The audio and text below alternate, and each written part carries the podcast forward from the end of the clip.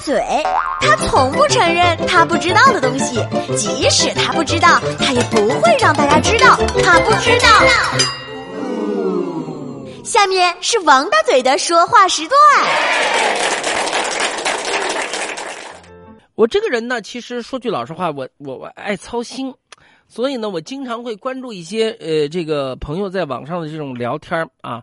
最近我有一个朋友就问了，说夜深人静的时候，你都因为什么瞎操心而睡不着？能和我们分享一下吗？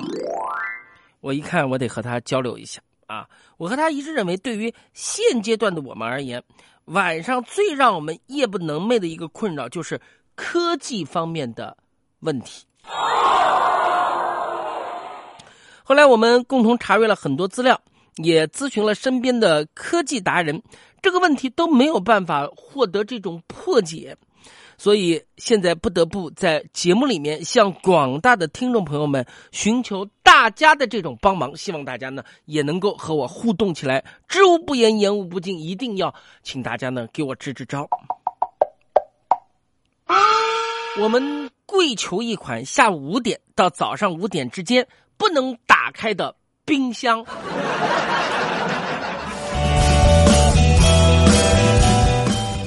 我的妈妈呀！我问完了这个问题之后，居然有人问我说：“你为什么要问这个问题呢？为什么？为什么？我能不开冰箱减肥啊？”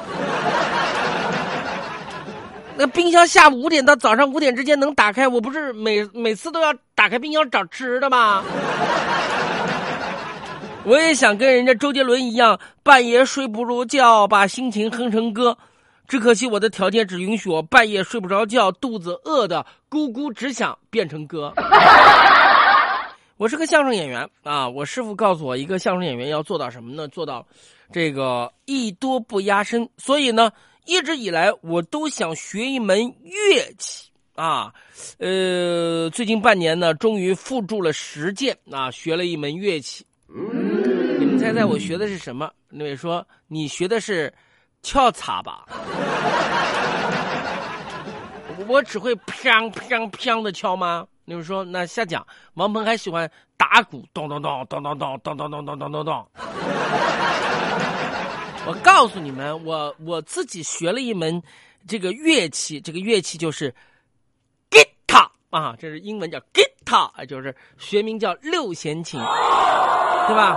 我我我我我自己学了啊，这个可以弹好几首曲子了啊！我我就找我们台的好同事，我们台著名的音乐制作人梁大师鉴定一下我的水平。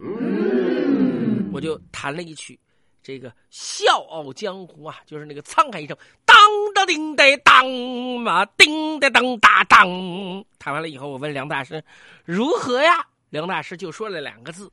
鬼才呀！哎呀，这个时候他手机响了，他起身接电话去了。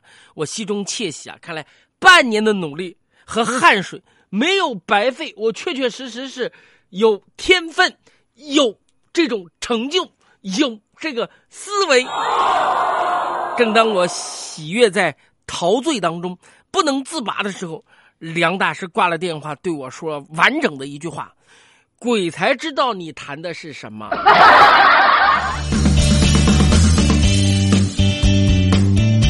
梁大师能不能不要大喘气呢？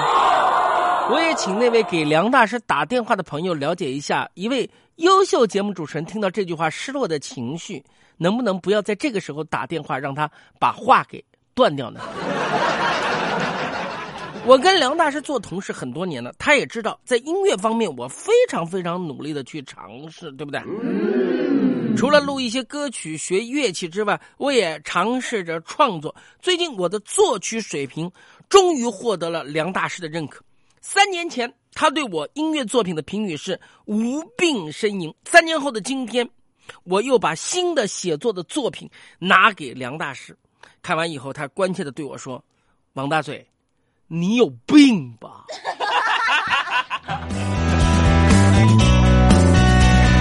那位说你进步了吗？进步了。三年前无病，三年后有病，他这这就是变化。纵观我的生活啊，就是喜欢这样的操心啊，不光是给自己，还要为别人，真的是给自己倒真烦恼。但是我们，呃，多一点点烦恼，别人就能够少一点点丝绸思绪，对吧？这样生活就能够非常非常的好。你看，我很关心我们台网红网管单身狗小慧，他是一个大龄的男青年，一直找不到女朋友，我就为他操心啊，我就为他烦呐、那会儿我给小慧介绍了一个美女，见了面之后啊，我就跟小慧说：“算了，小慧，我觉得是我不好，我给你介绍这女孩傻里傻气，你呀、你你不要跟她交往了啊，就这样子断了吧。”小慧一听啊，着急的说：“呃，他看着挺机灵的呢，呃，有可能是装傻的呀。再说了，萝卜青菜各有所爱，一起萝卜一起菜，自己的女朋友自己爱，你不能替我做决定的。我觉得应该和他继续交往下去。”咦，哎呀，小慧就缠着我不停的唠叨，不停的唠叨，最后我实在没办法，只好对小慧说：“哎呀，你这个人怎么这种样子啊？非要说我这个这个介绍的女孩她没得看上你，她说你这个人又差又没得本事。哎呀，你才开心啊啥？